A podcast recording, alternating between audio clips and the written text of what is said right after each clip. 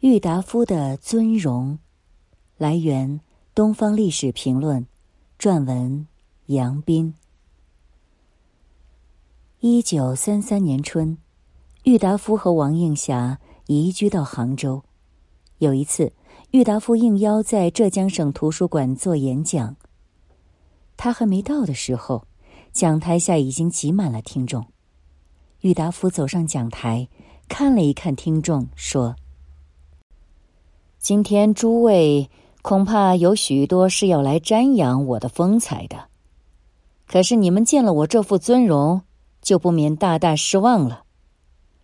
底下便是一阵震耳欲聋的掌声。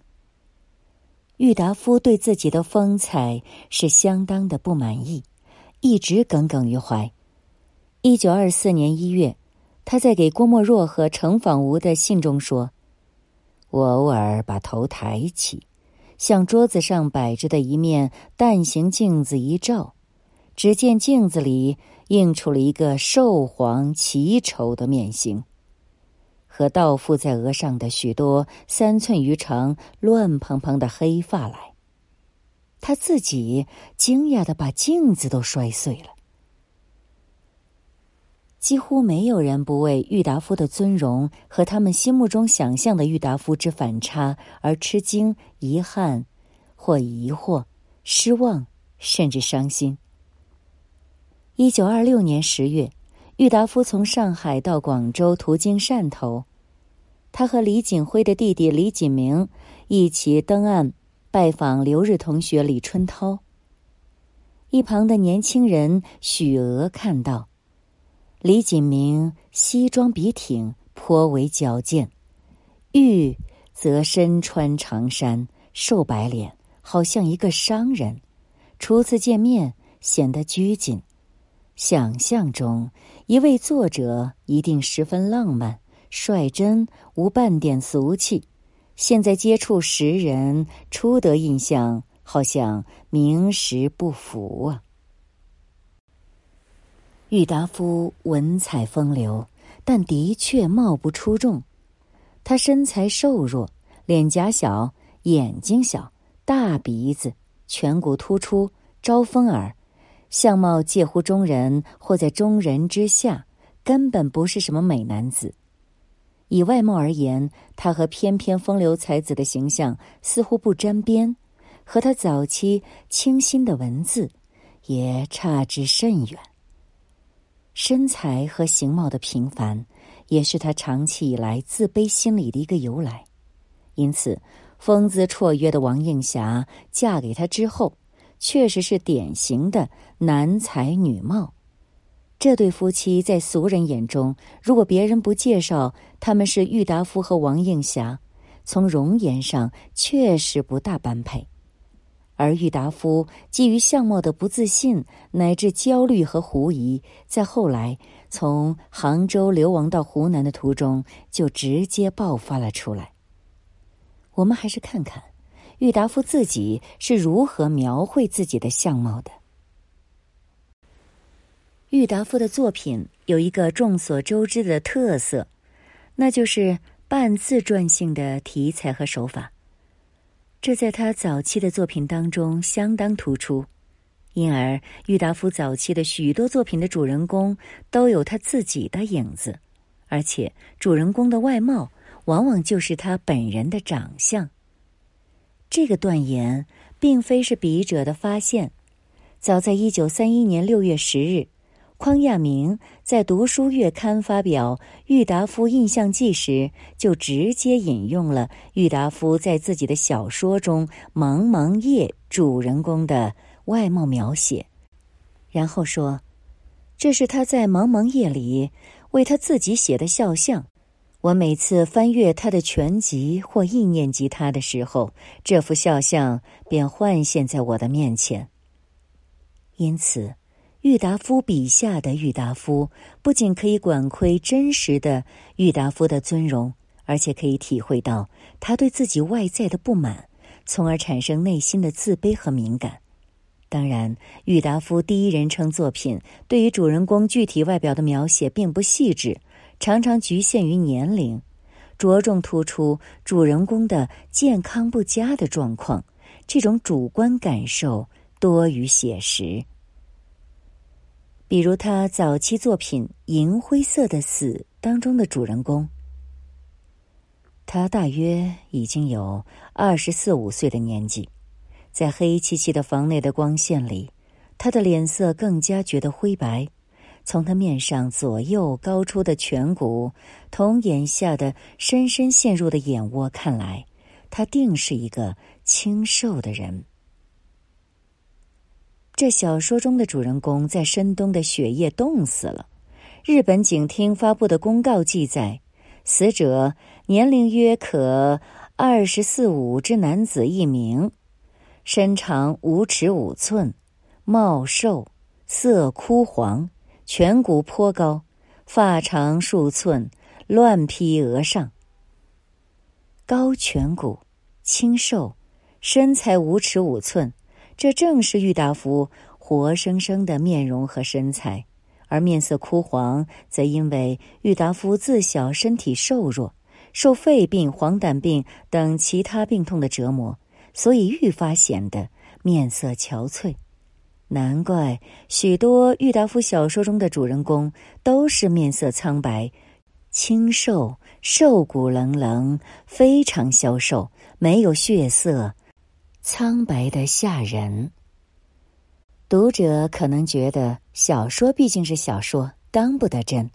正如笔者前面已经指出，郁达夫作品的特点就是自我披露，这也是郁达夫研究者和当时朋友公认而没有疑义的现象。一九二七年八月三十一日，郁达夫回顾自己的小说创作时，自己说。至于我对创作的态度，说出来或者人家要笑话我，我觉得文学作品都是作家的自序传。这句话是千真万确的。此外，小说中关于主人公的细节也都符合郁达夫本人，如年龄二十四五岁。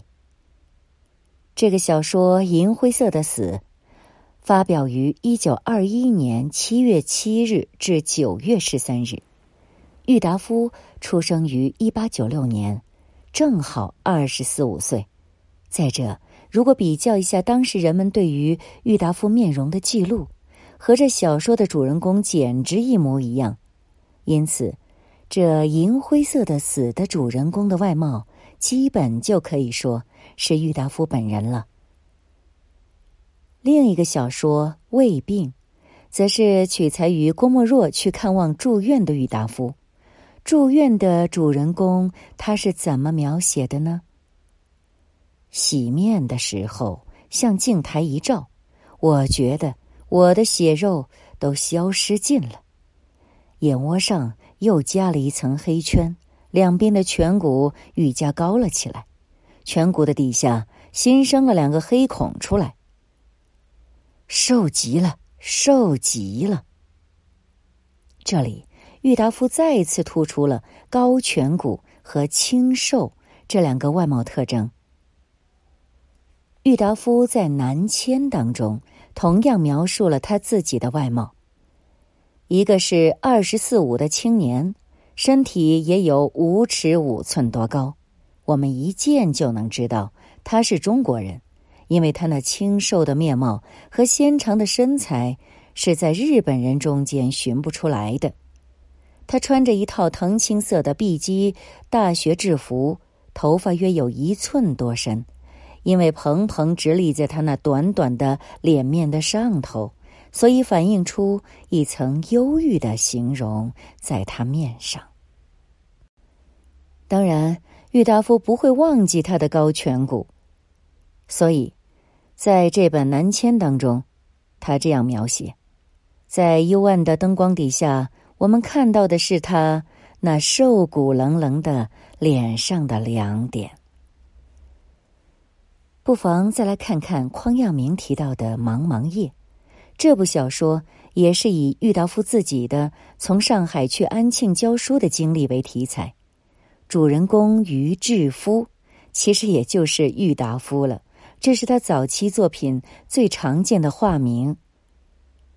主人公于志夫是一个二十五六的青年，大约是因为酒喝多了，颊上有一层红潮，同蔷薇似的罩在那里，眼睛里红红浮着的，不知是眼泪呢还是醉意，眉间却有些隐忧含着。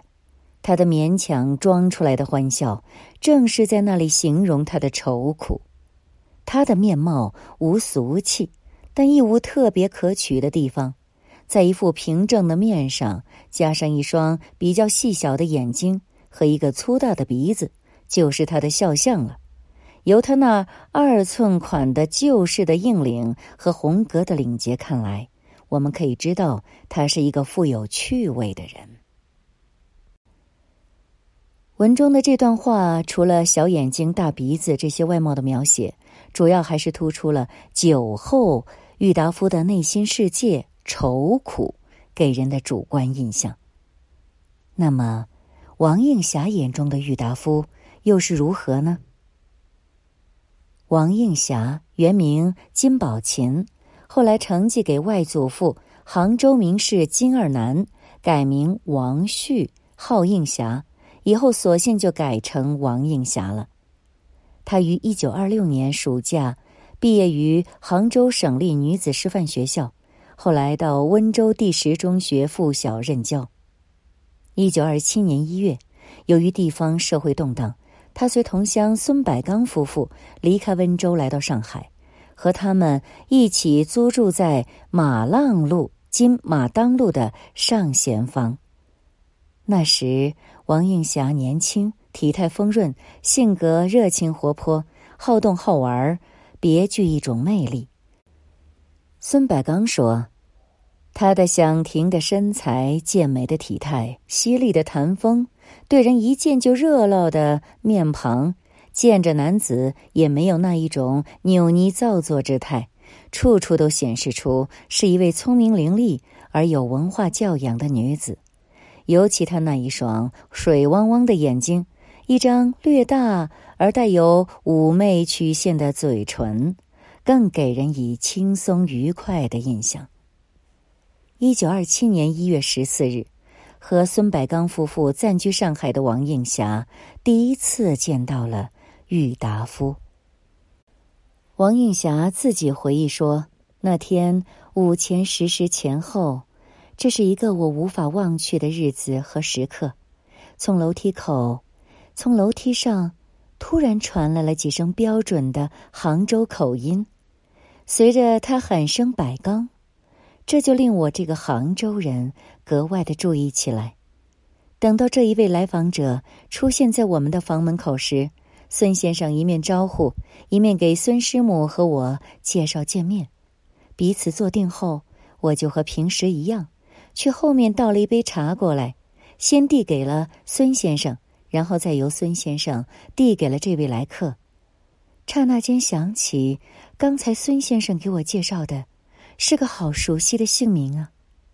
这样一转念，我倒自然而然的注意起他们谈话的内容来了。从什么稿子、什么书店这些词句里，我又忽然回忆到，在学生时代曾看过一本小说，名叫《沉沦》。这一本书的作者。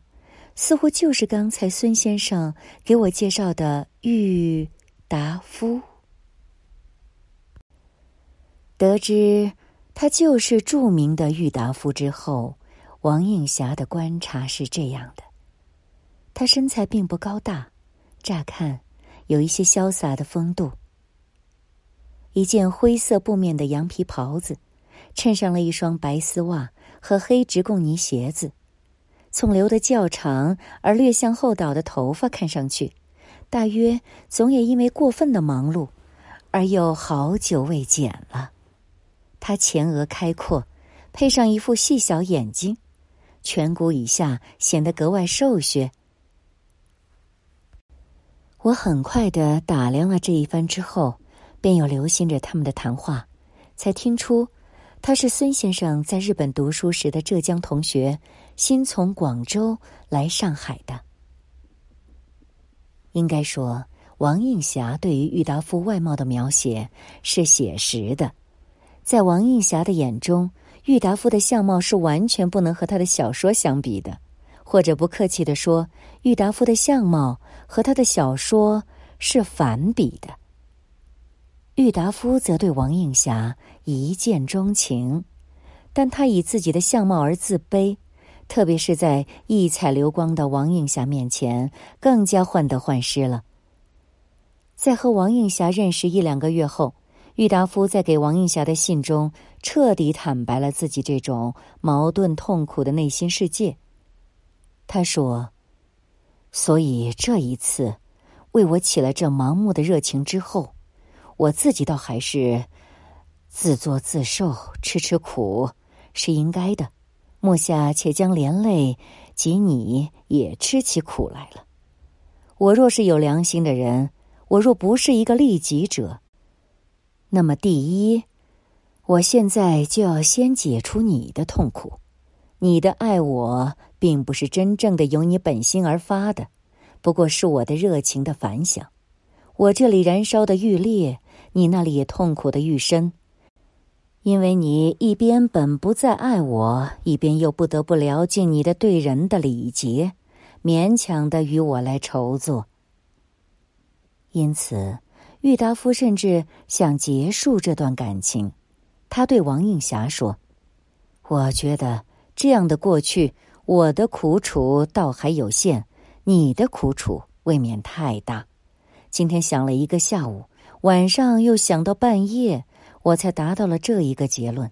由这一个结论再延想开来，我又发现了几个原因：第一，我们的年龄相差太远，相互的情感是当然不能发生的；第三，我的羽翼不丰，没有千万的家财，没有盖世的声誉，所以不能使你五体投地的受我的催眠暗示。而这其中的第二个原因，郁达夫说的非常直白：“我自己的风采不扬，这是我平生最大的恨事，不能引起你内部的燃烧啊。”以上是王映霞根据自己的记忆多年后记录的，也许有偏差。不过，郁达夫对自己相貌不扬的耿耿于怀，特别是和风采照人的王映霞的对比。确实是郁达夫的内伤和至深的遗憾，而确实初次见面，郁达夫总是让沉沦在他的小说《沉沦》当中的青年们失望。一九二零年代，郁达夫在文坛名声鹊起，但崇拜郁达夫却对面不识的场景也不时出现。民国著名报人张友鸾，一九零四年三月二十日至一九九零年七月二十三日，他就曾经向郁达夫推荐买郁达夫自己的作品《沉沦》。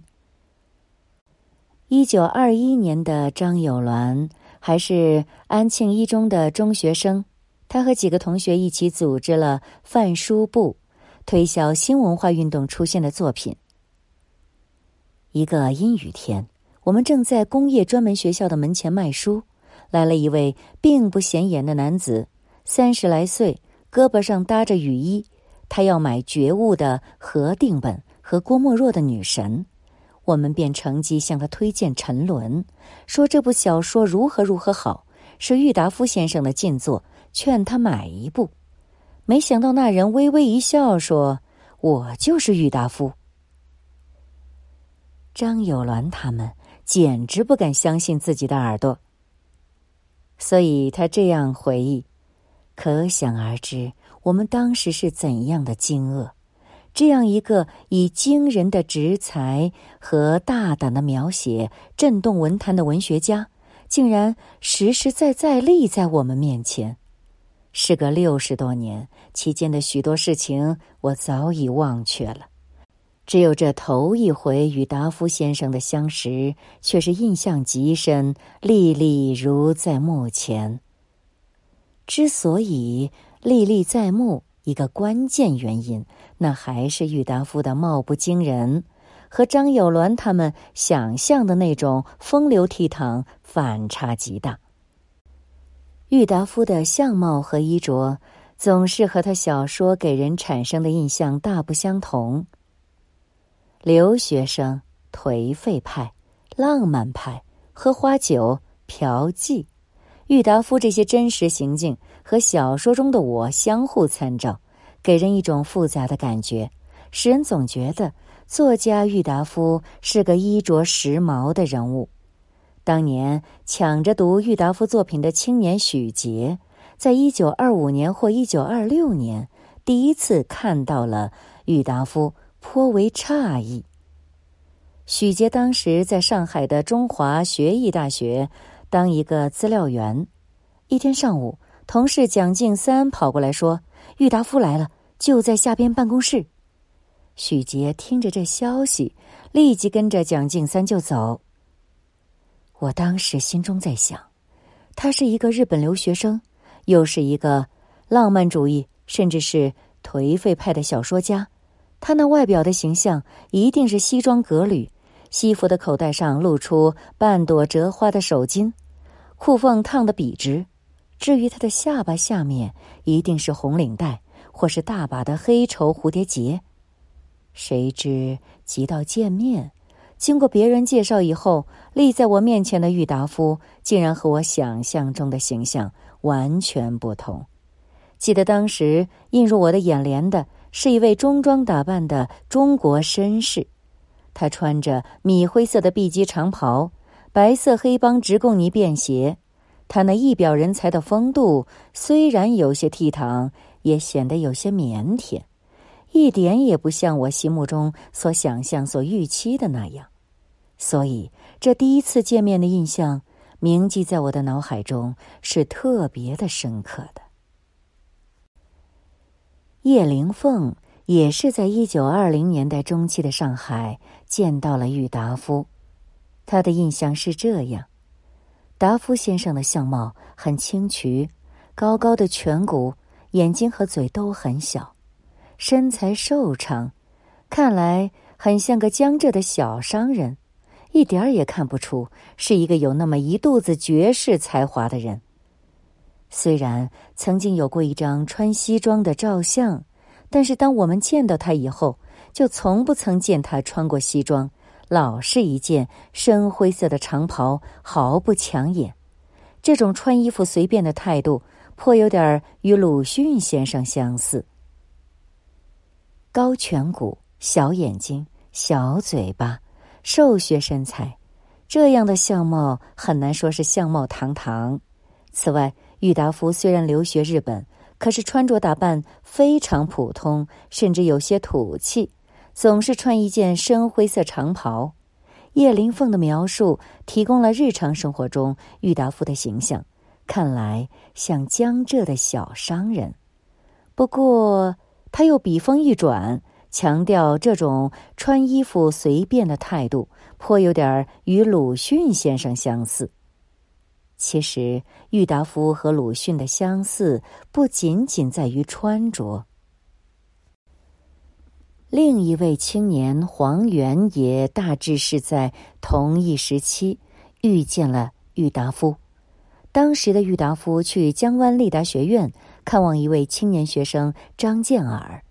张建尔是后来担任中共总书记张闻天的弟弟，和郭沫若、郁达夫都有往来，对郁达夫是尤其崇拜。有一次，郁达夫去立达学院看望张建尔，黄源也在立达学院上学，因此是见到了郁达夫本尊。他回忆说：“我还很清楚的记得。”郁达夫那天穿的是中装，他夹在我们这批青年中涌出校门，向郊外走去，随口说着一些英文字眼。他和我们青年相处时那么随和自然，没有一点架子，丝毫也没有一点日本帝国大学毕业、著名小说家、大学教授的派头。和我们谈话完全是年长一点的朋友口气，心地纯洁可爱。现在想来，这样的人物在中国旧社会里是格格不入、难以生活的。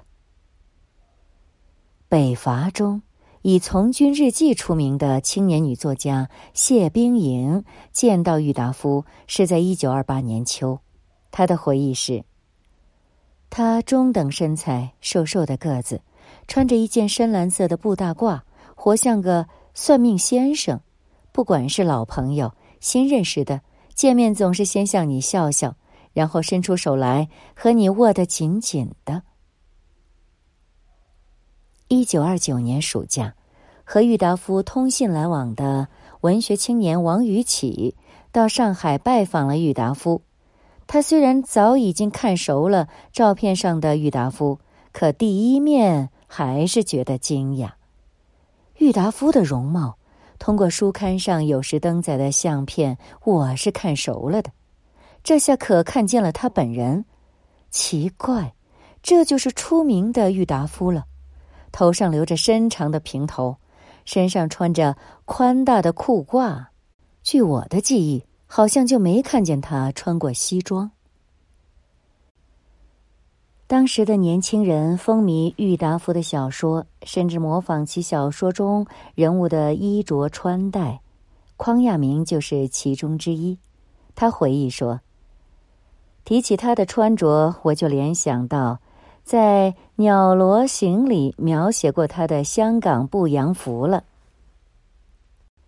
那时我还在苏州的一个师范学校里读书。”对于他的热烈的同情与感佩，真像《少年维特之烦恼》出版后德国青年之维特热一样，我也仿效着做了一套香港部的制服。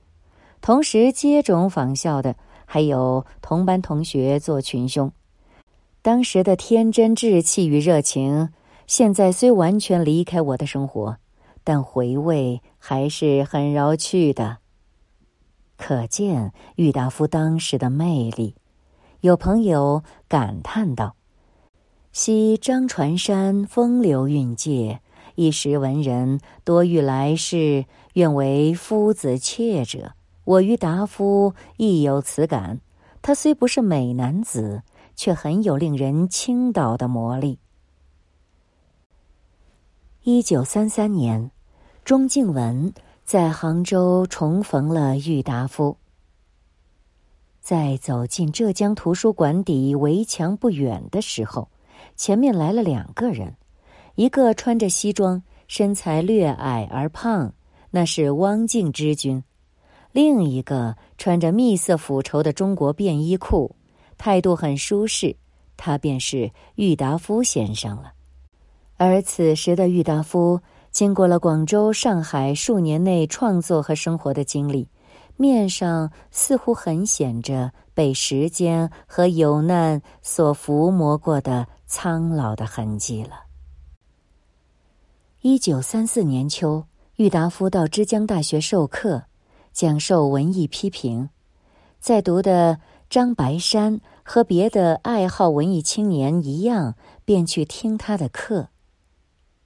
张白山回忆道：“未去之前，我想郁先生一定是一位满头长发、风流潇洒、放荡不羁的颓废文人，还可能喝得醉醺醺的、趔趔趄趄的，走上讲台上的醉汉。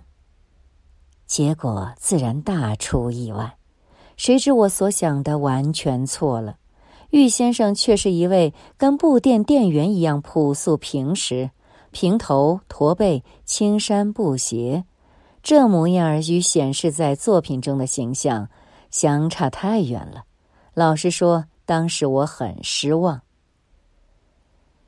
张白山想象，伟大的作家必定应该不平凡，相貌也不应该普通，因为。王尔德、波特莱尔的外表和服装就与凡人不同，然而他却那么平凡，说话缓慢，声音低哑，还赶不上布店店员讲话那么响亮流利。这足见我那时多么幼稚，不知道作家本来是从群众中来的，也是和普通群众一样，头上不会长角的。后来我在上海北四川路的。内山书店里见到鲁迅先生，他也很平凡，活像北平小胡同里挑剃头蛋的老头儿。我才知道，大作家就跟老百姓一样呢。然而，玉先生那副清秀的、带着书卷气的面庞和一双机灵明亮的眼睛，却使人喜欢。我又想，这大概是作家与布店店员有所差异的吧。总之，郁达夫的穿着基本是很普通，相貌也相当不出众，所以使人落差很大。有一位观察者说：“记得有一篇关于郁达夫记事的文章里，说郁达夫非常清瘦。我觉得瘦则有之，轻则未必。不过无论如何，他足够代表了中国文人的本色，那便是瘦弱。他穿的极朴素，一件极便宜的布料的袍子，好像脚上的鞋子也是自己家里做的。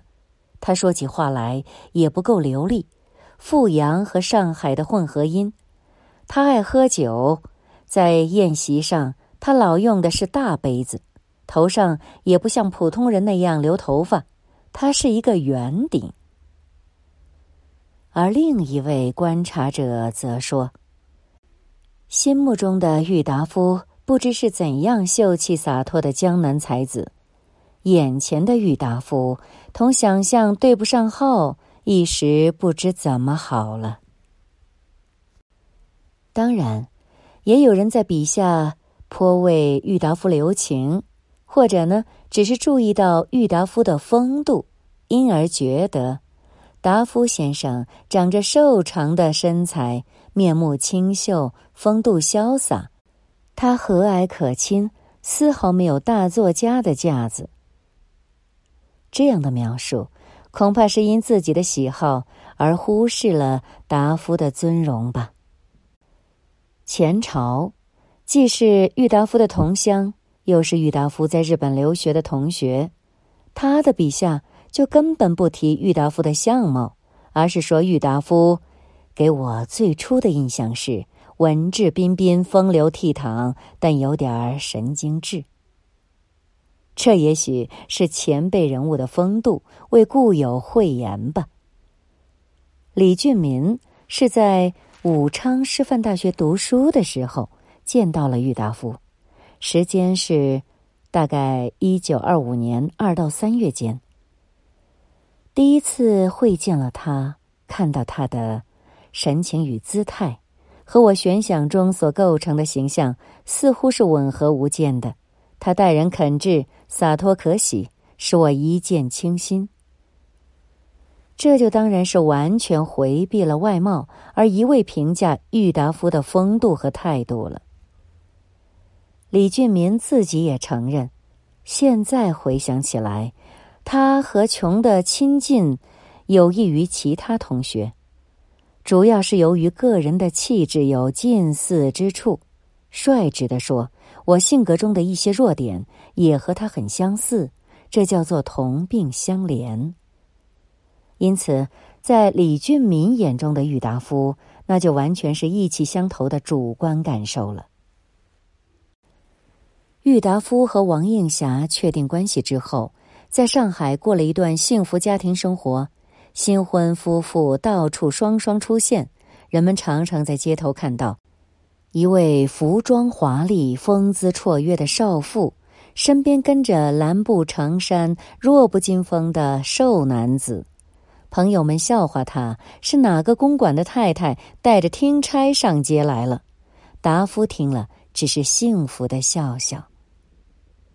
一九三三年春，郁达夫、王映霞夫妇从上海搬到了杭州居住。和郁达夫相比，在杭州的。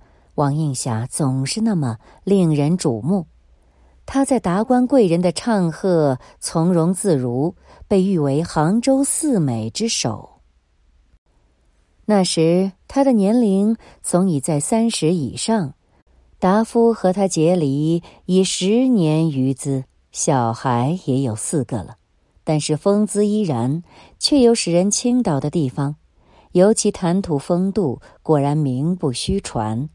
他的相貌很像银幕上的琼克劳馥，再加上风度的优美，无怪乎后来有毁家失迹那一幕轩然大波了。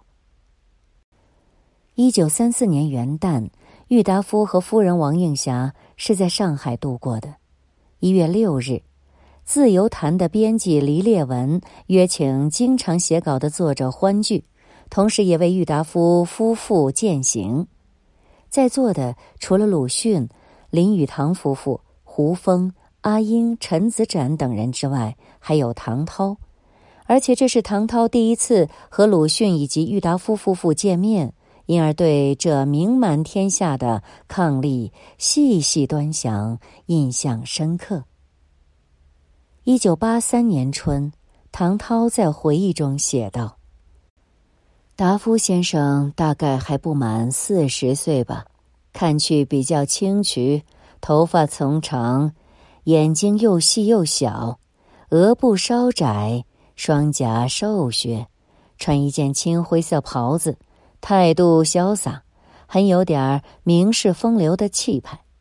应霞女士比她年轻的多，体态匀称。真所谓增之一分则太肥，减之一分则太瘦。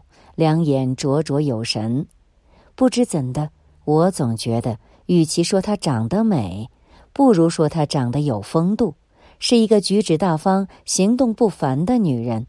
难怪达夫先生一见倾心，如醉如痴，颠倒至于发狂的地步。我见到他们的时候，这对夫妇正过着婚后最幸福的生活，你怜我爱，形影不离。除主人黎烈文外，这时到席的已有郁达夫、王映霞夫妇、鲁迅、阿英和我。我们一面闲聊，一面等待。应霞女士很少说话，接着而来的是胡风、徐茂庸、陈子展、曹巨仁朱先生，最后到达的是林语堂、廖翠凤夫妇。他们似乎早已熟识。王映霞找了谈话对象，虽然没有懈怠同席的人，却更多的去同林夫人廖翠凤低语，怯怯的谈着，似乎只属于。女人们的私房话了。那天，鲁迅先生兴致很好，说话不少。其次是郁达夫和陈子展两先生，不过谈的最多的还是林语堂，中外古今滔滔不绝。古逸轩是湖南菜馆，当时上海请客喝的一般都是黄酒，主人要菜馆准备了上好的绍兴酒，殷勤劝客。达夫先生喝的多了一点。王映霞频频以目指之，没有收效，他便直接阻拦主人，说：“达夫近来身体不好，听从医生嘱咐，不能过瘾。”主人自然从命。达夫先生面露不愉之色。